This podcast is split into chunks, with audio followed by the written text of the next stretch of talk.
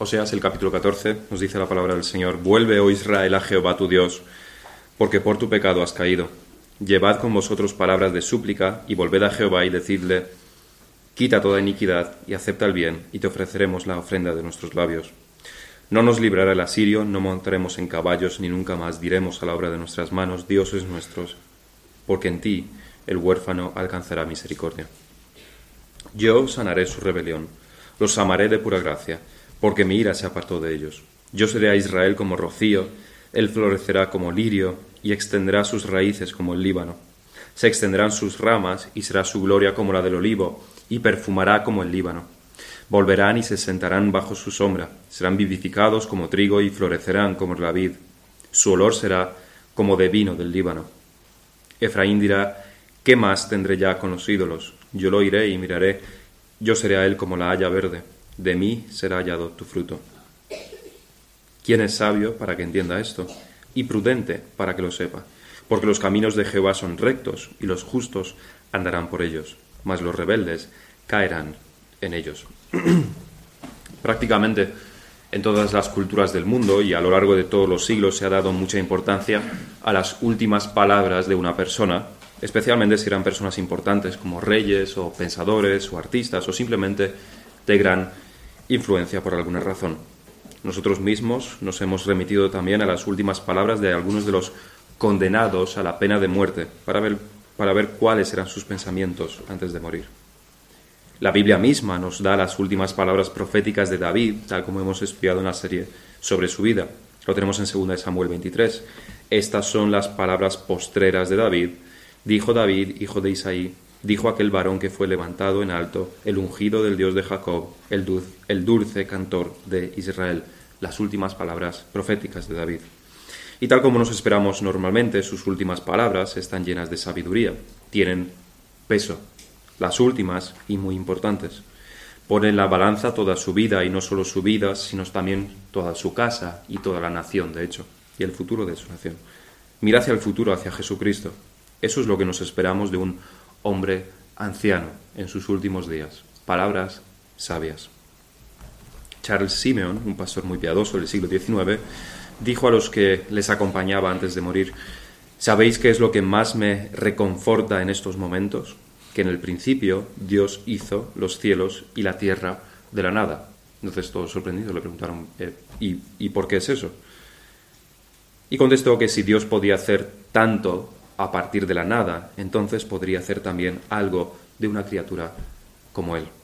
A pesar de vivir una vida piadosa y entregada a Dios, vio su pequeñez, su insignificancia al final de, sus días, igual que David. Nos acercamos ahora a las últimas palabras proféticas de Oseas, las últimas palabras de Dios a Israel. Y no porque Dios se esté muriendo, sino porque Israel se está muriendo morirá. Y como ocurre con los impíos, las últimas palabras de Israel no son de reconocimiento y gratitud y esperanza en Dios, sino más bien parecen de maldición hacia Dios, porque siguen en su rebelión hasta su último suspiro. ¿Cuáles son las últimas palabras de Dios a Israel? En este capítulo 14 encontramos tres secciones diferenciadas. La primera es un llamado al arrepentimiento. Dios les muestra el camino para hacerlo. Dios está enseñando, como un profesor enseña a sus alumnos, está enseñando cómo arrepentirse. La siguiente sección son promesas de salvación y restauración que debemos recordar que están después de esta sección del arrepentimiento. Y la tercera sección es una llamada de atención. Medita sobre esto, piensa en ello, no lo leas como si fuera mera literatura para entretener. Los justos tienen un final, los rebeldes tienen otro muy diferente. Sé recto, obedece, cumple lo que Dios requiere de ti, o acabarás como Israel, como los impíos. Por un lado, debemos poner especial atención en el orden de lo que se dice. Primero se habla del verdadero arrepentimiento y después de la salvación y restauración. No hay lo segundo sin lo primero, no hay salvación sin un arrepentimiento real.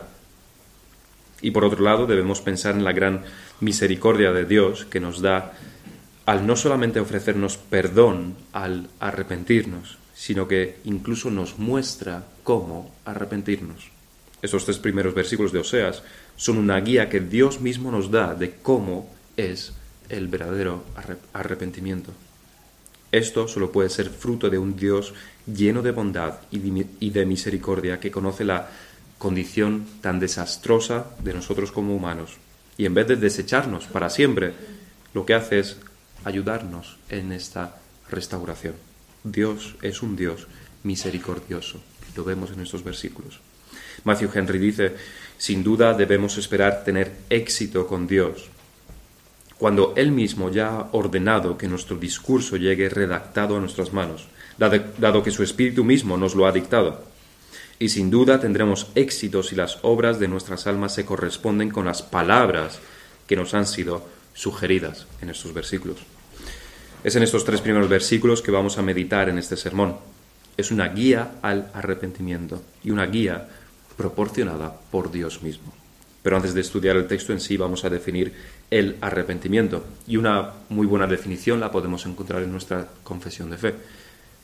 En el capítulo 15, donde dice, este arrepentimiento para salvación es una gracia evangélica, es decir, del Evangelio, por la cual una persona a quien el Espíritu hace consciente de, los, de las múltiples maldades de su pecado, mediante la fe en Cristo se humilla por él con una tristeza que es según Dios, abominación de él y aborrecimiento de sí mismo, orando por el perdón y las fuerzas que proceden de la gracia, con el propósito y empeño, mediante la provisión del Espíritu, de andar delante de Dios para agradarle en todo.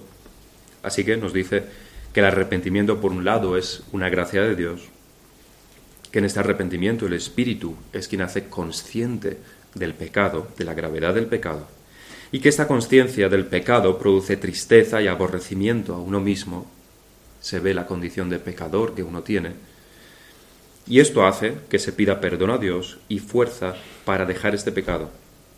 Es decir, hay una determinación de agradar a Dios en todo, de no seguir pecando. Un resumen de ello, un poquito más corto, lo, lo, encontramos también en el Catecismo Menor de Westminster, que dice, el arrepentimiento para vida es una gracia salvadora, por la cual el pecador, teniendo un verdadero sentimiento de sus pecados y conociendo la misericordia de Dios en Cristo, con dolor y odio de sus pecados, se convierten de ellos a Dios con plena determinación de alcanzar una nueva obediencia. Está diciendo exactamente lo mismo con otras palabras. Y prácticamente todos los elementos de nuestra confesión de fe, lo que encontramos en la confesión de fe, y de este catecismo menor, lo encontramos también en estos tres versículos de Oseas. Es la guía de Dios para el arrepentimiento. Nos esperamos, por supuesto, que nuestra confesión, el catecismo menor de Westminster, se nutra también de esos versículos y realmente se nutren. La definición, la guía del arrepentimiento es prácticamente igual, tanto en estos versículos de Oseas como en nuestra confesión de fe. Vamos a estudiar los versículos uno a uno. El primer versículo nos dice, vuelve, oh Israel, a Jehová tu Dios, porque por tu pecado has caído. La primera palabra que encontramos es un verbo, es un imperativo que realmente es el resumen de estos tres versículos, ya que vuelve, volverse, es simplemente arrepentirse. Es un sinónimo de arrepentirse en todas las escrituras. Pero quizás sea más descriptivo que, la, que esta palabra de arrepentirse, para la cual no tiene un sentido para nosotros como tiene el volverse. Volverse indica que se está en una situación alejada de Dios. Y el imperativo indica que el responsable de esa lejanía que aquel que se ha alejado en primer lugar es el hombre quien ahora es responsable de volver a Dios. Así que solamente en este imperativo encontramos el primero de los elementos del arrepentimiento. El arrepentido reconoce su situación alejada de Dios. Es el primer paso, una conciencia de su estado. El arrepentido se da cuenta de dónde está. No está en una buena relación con Dios sino que más bien está en una relación de enemistad con Él. Antes le daba igual dónde estaba con respecto a Dios, no pensaba en ello o directamente lo ignoraba del todo. Ahora el pensamiento de su alejamiento de Dios ocupa toda su mente. El mundo, aquellos que no se han arrepentido y no se arrepienten, no tienen este primer elemento del arrepentimiento. No ven, están ciegos a su situación. No ven que están lejos de Dios, enemistados con Él. No se paran a pensar con seriedad en ello, ya que les da igual. Prefieren pensar que son buenas personas, con eso aplacan su conciencia, la sofocan. No ven la urgencia de este imperativo. Vuelve a Dios. No significa nada para ellos, porque ni quieren conocer a Dios, ni mucho menos su ley para conocer realmente su estado. Pero el arrepentido no solamente es consciente de su situación alejada de Dios, también es consciente de que es su responsabilidad el estar en esa situación. Sabe que es culpable de esa situación. El arrepentido sabe que su situación no es normal, que su alejamiento de Dios no es normal, sino que es una situación que reparar, que arreglar, que corregir y que Él es el responsable de ello. Vuélvete a Dios es un mandato para Él. La responsabilidad pesa sobre sus hombros. Debe volverse a Dios. Debe hacer las paces con Dios. Debe corregir la situación. Pero el arrepentido sabe algo más, porque el Espíritu y la palabra se lo revelan. Su estado de enemistad y de lejanía de Dios no se ha producido involuntariamente, por algún descuido, sino que aquello que lo aleja de Dios es su propio pecado.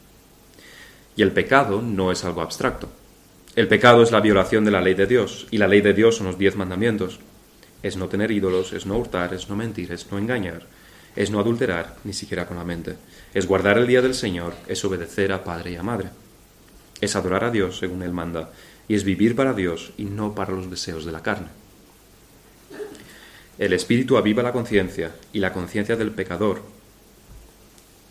Ahora, aunque durante mucho tiempo silenciada, de nuevo acusa y con más intensidad que nunca del pecado, mostrando su gravedad al pecador. El arrepentido es consciente de, del pecado, porque por tu pecado has caído, nos dice la última parte del versículo. Aquí, cuando el arrepentido ve esto, cuando el pecador ve esto, se acaban las excusas. Lo único que ha provocado la enemistad con Dios es tu pecado. Por primera vez, el hombre o la mujer, el joven o el niño, deja de poner excusas por su pecado. Porque no hay excusa para el pecado. Se encuentra frente a la santidad de Dios y no hay ningún sitio donde esconderse. En el arrepentimiento se produce una rendición ante Dios, un desarme. Se abandonan todas las excusas con que antes se intentaba uno, excusar, proteger. Porque no es la situación económica la que te ha hecho pecar. No es culpa de tus padres, no es tu educación, no es culpa de ese ni de aquella. Solo yo soy el culpable de mi pecado. Nadie más. Tu pecado, nos está diciendo las escrituras. Ni siquiera Satanás es responsable de tu pecado, solamente tú esto es lo que el pecador arrepentido ve y esto es lo que le pesa sobre la conciencia. Pero no debemos tampoco olvidar el objeto de ese volver. Dios, Jehová tu Dios, vuélvete a Jehová tu Dios. Tanto como el pecado es tuyo, de igual manera también el Dios a quien debes volverte es tu Dios. Él te ha creado, Él es el soberano, Él es el único Dios, Él es el que te sustenta. Este es el elemento de fe en este primer versículo reconocer que Dios es nuestro Dios. Y da igual que hayas crecido en la iglesia o que seas de una tribu perdida de las junglas de Sudamérica, al que debes volver y contra quien has pecado es tu Dios. Pero eso es también especialmente relevante para los creyentes, quienes también nos podemos alejar de Dios aún después de haber sido regenerados, aún después de haber conocido a Dios, aún después de haber confiado en Cristo. Conocemos su misericordia, conocemos el sacrificio del Señor, hemos sido iluminados por su Espíritu, pero quizás nos hemos alejado de Él durante un tiempo por nuestro pecado. Para los cristianos estas palabras deben ser especialmente notables. Vuelve a tu Dios, al Dios que te perdonó, a Cristo quien murió por ti, en, en quien has confiado una vez. Vuelve a Él, vuelve a confiar en Él. Vuelve, arrepiéntete de tus pecados. En el versículo 2 se desarrolla aún más el arrepentimiento que Dios pide del pecador. Llevad con vosotros palabras de súplica y volved a Jehová y decidle, quita toda iniquidad y acepta el bien, y te ofreceremos la ofrenda de nuestros labios. encontramos aquí un requisito que Dios pide del arrepentido, un requerimiento. El pecador no se puede presentar delante de Dios con las manos vacías. Sin embargo, no se pide dinero, ni bueyes, ni corderos para sacrificar. Y recordemos que esto es el Antiguo Testamento, donde las, los sacrificios estaban a la, a la orden del día. Pero ni siquiera en el Antiguo Testamento, ya que el arrepentimiento, el arrepentimiento es una gracia evangélica del Evangelio. Ni siquiera aquí se pide. Lo que debes traer son palabras de súplica. Esto es lo que le debes traer a Dios. Dicho de otro modo, se debe venir en oración ante Dios. Porque al fin y al cabo, ¿qué otra cosa podría un pecador traerle a Dios? Todo es suyo ya. Por mucho dinero que pongamos, por muchos bueyes que traigamos, todo es ya de Dios. No podemos traerle nada, salvo palabras de súplica, oración, un corazón contrito. Tal como dice el Salmo 51, nos dice, lo dice David en su salmo de arrepentimiento, porque no quieres sacrificio, que yo lo daría, no quieres holocausto. Los sacrificios de Dios son el, el espíritu quebrantado. Al corazón contrito y humillado no despreciarás tú, oh Dios. Este es el clamor de un arrepentido. No puede haber reconciliación sin comunicación, ni en las relaciones humanas, ni tampoco en la relación con Dios. No puedes arrepentirte sin hablar con Dios. Es a Él a quien le debes pedir perdón, es a Él a quien le debes suplicar que borre tus pecados. Dios requiere palabras de súplica. Como un condenado a la muerte pide clemencia al juez que lo condena, esa es nuestra situación ante Dios. No hay otra salida, ni hay otra persona que nos pueda perdonar y salvar la vida. Por nuestro poder no podemos hacer nada salvo esperar la ejecución. Pero el juez sí nos puede absolver sí nos puede perdonar, puede librarnos de la, de la condena, nos puede librar del castigo que sin embargo merecemos. La oración del arrepentido no es una mera conversación con Dios, como si se tratara de una relación entre iguales. Es más, no es ni siquiera una, una conversación entre un padre y un hijo. Más bien, es la conversación entre el acusado y el juez, donde con lágrimas el acusado pide clemencia con lágrimas, corriéndole por las mejillas y levantando la voz con desesperación en la sala del juzgado. No tiene otra oportunidad. Debe pedirle perdón. Debe pedir clemencia ahí mismo. O como el acusado de traición que quiere ser perdonado y hace grandes esfuerzos para llegar ante su general para personalmente pedir clemencia, arriesgándose a que le detengan y ejecuten, pero con esperanza, con una pequeña esperanza de poder alcanzar el perdón. En el resto del versículo Dios pone las palabras en la boca del arrepentido. En esta guía, Dios define, en esta guía del arrepentimiento, Dios define exactamente cuáles deben ser las palabras del arrepentimiento que el pecador debe traer. Por supuesto que no debemos traer estas palabras calcadas, repetidas literalmente, sino que enseñan cuál debe ser el contenido de esta súplica, cuál debe ser el contenido de la oración arrepentido. La oración debe comenzar así. Quita toda iniquidad. Quita toda iniquidad. El deseo más ardiente del arrepentido debe ser el ser librado del pecado. Puede que esté en medio de grandes enfermedades, puede que esté en medio de grandes dificultades económicas o en medio de una situación familiar desastrosa, pero no le pide a Dios que resuelva sus problemas. No es eso lo que pesa en su corazón. Lo que pesa en su corazón y en su conciencia es el pecado que ha cometido. Es lo que le consume, es lo que le entristece, es lo que realmente le preocupa. Su pecado. Ha pecado contra Dios. Y acude a Dios, que es el único que puede quitar el pecado. No hay solución humana que pueda limpiar de la suciedad espiritual. No hay sacrificio que el hombre pueda traer. No hay animales que puedan a través de su sangre limpiar el pecado. Ni hay esfuerzo suficiente que pueda limpiar el pecado. Solo Dios puede quitar el pecado. Solo Dios puede limpiar del pecado. Perdonar el pecado. Y por supuesto, esto solamente a través de la sangre de Jesucristo. La naturaleza de Dios, su justicia, su santidad infinitas requieren la muerte de aquel que ha cometido pecado. Es la justicia de Dios, es Dios en su santidad. La misma naturaleza de Dios pide esto. Dios no puede perdonar así como así, no quiere perdonar así como así. Requiere la muerte. Y Cristo, que no es otro que el Dios hombre, el Dios encarnado, se trajo a sí mismo como sacrificio ante Dios por su pueblo. Su sangre fue vertida en vez de la nuestra. Sufrió la ira de Dios en nuestro lugar. Cristo sí cumplió todas las demandas del Padre para que nosotros pudiésemos ser perdonados, junto con todos los elegidos de Dios, a través de los siglos y de los milenios.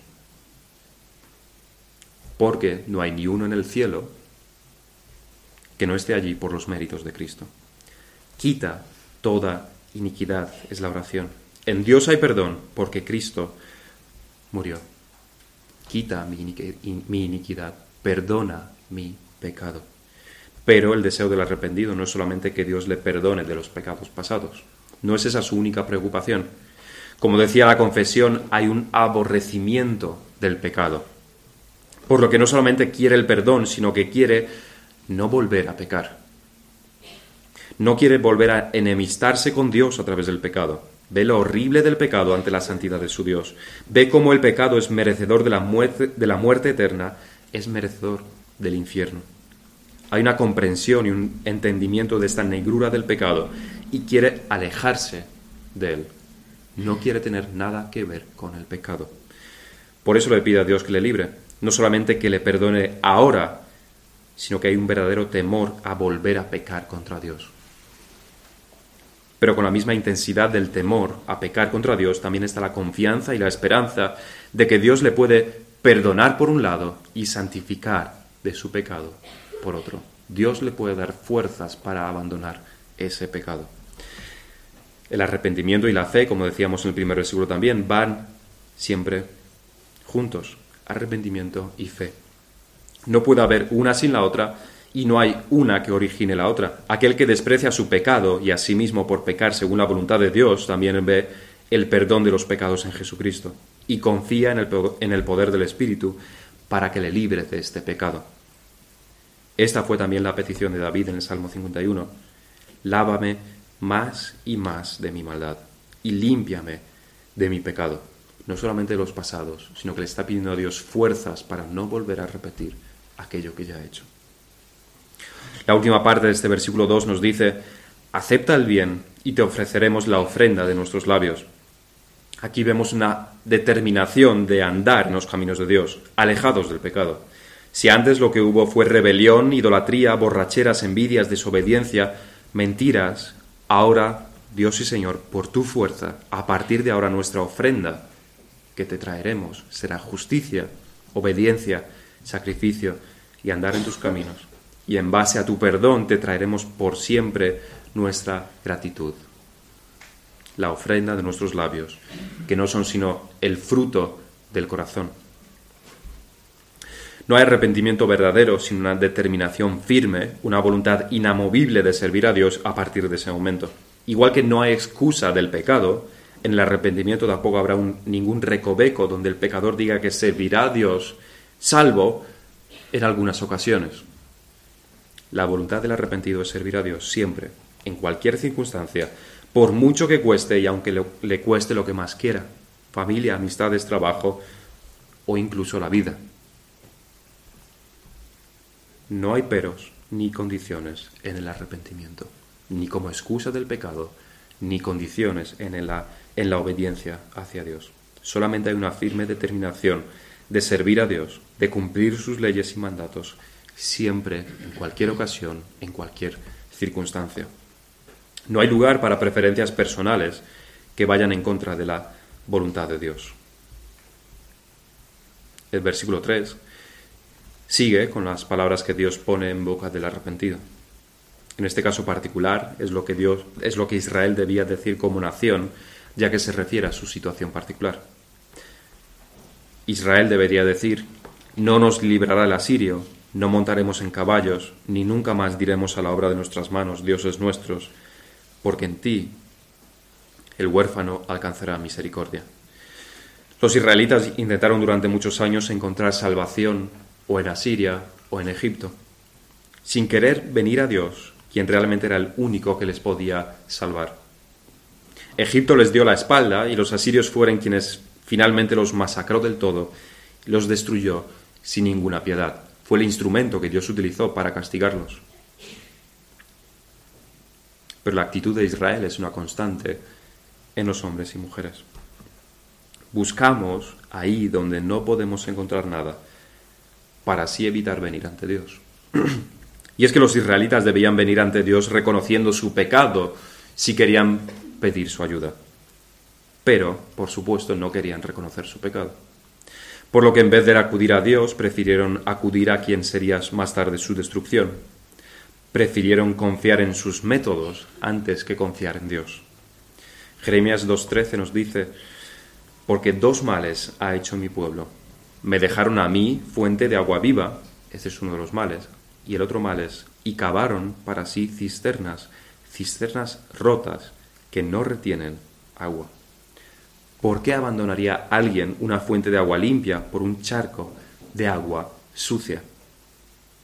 Probablemente porque beber de la fuente de agua viva, de agua limpia, tiene ciertos requisitos. Dios demanda una vida santa, obediencia, negación de uno mismo. Este es el estado de los hombres. En Dios hay justicia, hay paz, hay gozo, hay amor. Y parecería que nuestra sociedad busca también estas cosas, que busca las mismas cosas.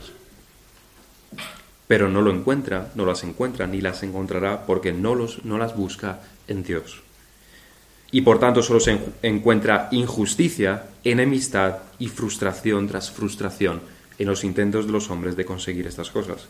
Solo se encuentran réplicas baratas de lo que Dios ofrece, que ni duran ni pueden satisfacer. Pero el mundo no quiere acudir a Dios. Quiere conseguir la paz por sus métodos, el gozo en las fiestas y el alcohol y las drogas, y el amor se busca imitando a los animales más que como seres racionales. Esto es lo que hace el hombre. Cisternas rotas que no retienen agua, que jamás podrán satisfacer la sed que como humanos tenemos, la sed de la eternidad, de la significancia. Por tanto, esto debe ser parte del arrepentimiento, abandonar las maneras mundanas de conseguir el gozo, la paz, el amor. No lo encontraremos en el mundo, Igual que el asirio no salvó a Israel, sino que lo destruyó del mismo modo el mundo con sus placeres, no pueden satisfacer, sino que más bien nos condenarán. A eso también se refiere la frase no montaremos en caballos. Nuestros métodos humanos y mundanos no funcionarán. No pueden ir en caballos rápido a Egipto para pedir, para pedir ayuda. No lo volverán, no deben volver a hacerlo. Deben pedírselo a Dios. Nuestros métodos humanos y mundanos no funcionarán. Debe haber un reconocimiento de que nuestros caminos están equivocados, de cómo hemos estado perdidos y sin rumbo durante toda la vida, y que debemos volver a Dios. Ni nunca más diremos a la obra de nuestras manos, dioses nuestros. Este fue el pecado más recurrente de Israel, la idolatría. Y en esta súplica de perdón se ataca directamente su pecado más notable. Es lo que hace el pecador cuando se arrepiente. Puede ser el alcohol puede ser la envidia, puede ser la desobediencia y la rebelión puede ser la fornicación o la mentira, o simplemente ser mundano, ser como el mundo, buscar los placeres del mundo a costa de, las leyes de Dios. Al, al arrepentido hay algo que le duele en especial de su modo de vida, un pecado que le es especialmente característico y por el cual específicamente se quiere arrepentir al ver su gran culpabilidad delante de Dios por ese pecado. Hay muchos otros que todavía no va a ver, y que verá en su vida como cristiano.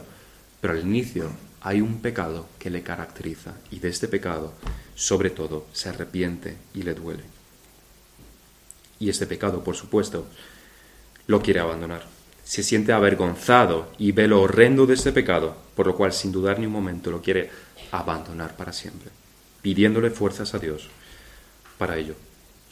El versículo termina de nuevo con la fe mezclándose con el arrepentimiento porque en ti el huérfano alcanzará misericordia. El arrepentido tiene fe de que Dios lo aceptará, y eso a través de Jesucristo. El huérfano es aquel que está sin Dios. El arrepentido busca misericordia en Dios y sabe que la encontrará. Confía en la bondad, en la misericordia y en el amor de Dios al arrepentirse. Sabe que Dios no despreciará un arrepentimiento verdadero, igual que sabe que Dios no aceptará un arrepentimiento falso y con dobles intenciones. En las Escrituras tenemos no pocos ejemplos del, de arrepentimiento. El caso de David es especialmente, el caso de David lo tenemos especialmente en el Salmo 51. Es uno de los más conocidos, si no el más conocido. También tenemos la oración de Daniel, quien reconoce no solamente sus pecados, sino los de toda su nación antes de volver del cautiverio. Y en el Nuevo Testamento tenemos también ejemplos claros, a Zaqueo, por ejemplo, o a Pablo, quien dio un giro de 180 grados con respecto a su vida anterior, y vemos en sus palabras, en algunas de sus cartas, lo mucho que sentía sus pecados, su dolor por sus pecados pasados, muchos años después de su conversión. Se veía como uno que que es lo que hizo realmente, como un perseguidor de la iglesia, y eso le dolía y mucho. Pero tenemos también la parábola del hijo pródigo que el Señor relata. Y encontramos en la parábola a un hijo que desprecia a su padre, que desprecia los esfuerzos de su padre al tener toda esa riqueza, y en vez de trabajar, como probablemente hizo su padre, para tener también su propio dinero, se piensa que su padre le debe la mitad de sus riquezas, simplemente porque sí. Es un necio extremo. Dice Lucas 15, Padre, dame la parte de los bienes que me corresponde, y, y el Padre les repartió los bienes. Como si, le como si le correspondiese algo realmente, porque su padre todavía vivía, no le correspondía todavía la herencia. Pero este hijo toda su vida habría recibido y recibido, por lo que lógicamente se pensaba que todo era suyo y que todo el mundo le debía, pero él, por supuesto, sin deberle nada a nadie, ni obediencia siquiera, ni, ni obediencia a su padre. Pero es así como los hombres piensan. Dios da la vida, el sol, la lluvia, un techo bajo el que dormir y abundante comida y todo lo necesario. Y el hombre cree que lo tiene todo porque lo merece y no hace más que estar descontento porque querría tener más y se revela contra Dios. ¿Por qué no nos das más. Dios tiene que ser un Dios malo porque no me está dando más. Es lo que hacía este hijo. Pero el padre repartió los bienes y se los dio. Como buen necio, este hijo lo malgastó todo, se quedó sin nada y estuvo desprotegido por completo cuando vino una época de pobreza. En medio de su miseria, del hambre que padecía, de su desesperación al pasar de tener todos los lujos y comodidades a, servir a los cerdos y tener peor comida que los cerdos mismos, volvió en sí. En medio de esta terrible situación, volvió en sí. Y volviendo en sí, dijo, ¿cuántos jornaleros, jornaleros en casa de mi padre tienen abundancia de pan y yo aquí perezco de hambre? Me levantaré e iré a mi padre y le diré, Padre, he pecado contra el cielo y contra ti. Y no solamente lo pensó, sino que lo, dijo realmente cuando se encontró con su padre. Esta es la súplica de la que se habla en Oseas. Es el verdadero arrepentimiento porque asume de lleno las consecuencias de su pecado. No hay excusas, solamente responsabilidad por su pecado. Padre, he pecado contra el cielo y contra ti, y ya no soy digno de llamar de ser llamado tu hijo reconoce su pecado, la responsabilidad de su pecado y asume las consecuencias. Realmente es lo que esperamos. Igual que no esperábamos la tontería que hizo al ser tan rebelde y tan necio de malgastarlo todo, ahora sí esperábamos que por fin se diese cuenta de su situación y se arrepintiese. Lo que uno no espera, lo que realmente nos debería sorprender, es la actitud del Padre. En vez de estar enfadado con él de castigarlo, de ponerle como a uno de sus jornaleros, aunque no merecía ni eso realmente, lo que encontramos es un padre gozoso de que su hijo se haya arrepentido. Se regocijó de que su hijo volviese. Lo vistió, le dio lo mejor, hizo una fiesta, todo signo de la gran alegría que como padre tenía, todo signo del perdón que le ofrecía a su hijo arrepentido. El Hijo volvió. Y el texto de Oseas nos dice, volved a Jehová. El Hijo reconoce su pecado, sabe que no merece ser llamado su Hijo, por tu pecado has caído, nos dice el texto de Oseas. Llevad palabras de súplica, nos dice el texto, y el Hijo pide perdón con un corazón humilde y contrito. Y está decidido a servir a su Padre, aunque sea como jornalero. Por supuesto, el Padre representa a Dios, y no hay menos gozo, ni menos benevolencia, ni menos bondad, ni menos amor en Dios que en este Padre de la parábola. No hay resentimiento en Dios, sino que hay un perdón absoluto y completo. Dios hace hijo suyo al arrepentido, heredero junto a Cristo. Nos ama, nos guarda, nos adopta y nos da todas las bendiciones espirituales en Él. En Cristo, en Dios, no hay ni rastro del pecado pasado.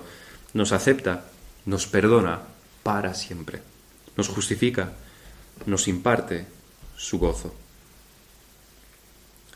Ese es el resultado del arrepentimiento. Es la humillación. En la humillación y en el sufrimiento por nuestro pecado, Dios trae la luz de la salvación. En medio de esta, oscuridad, en medio de este sufrimiento por el pecado, Dios nos da el perdón, nos imparte su gozo. Nos levanta del medio de nuestra miseria, nos limpia, nos perdona y nos hace hijos suyos para siempre. No debemos dudar del perdón de Dios. Realmente es una cosa maravillosa cómo Dios nos puede perdonar cuando somos enemigos suyos y pecamos contra Él. Nos debe sorprender, nos debe maravillar, pero no debemos dudar de su perdón. No hay ninguno que venga a Dios y a quien Dios eche fuera. No hay ninguno que Cristo rechace y no ame. Que venga Él. Jamás se dio esa situación y jamás se dará. No podemos dudar de Dios. Él aceptará al arrepentido, lo limpiará, lo santificará. La única duda es, ¿eres tú uno de los arrepentidos? ¿Has venido ante Dios con arrepentimiento verdadero? ¿Has reconocido tus pecados? ¿Has dejado las excusas?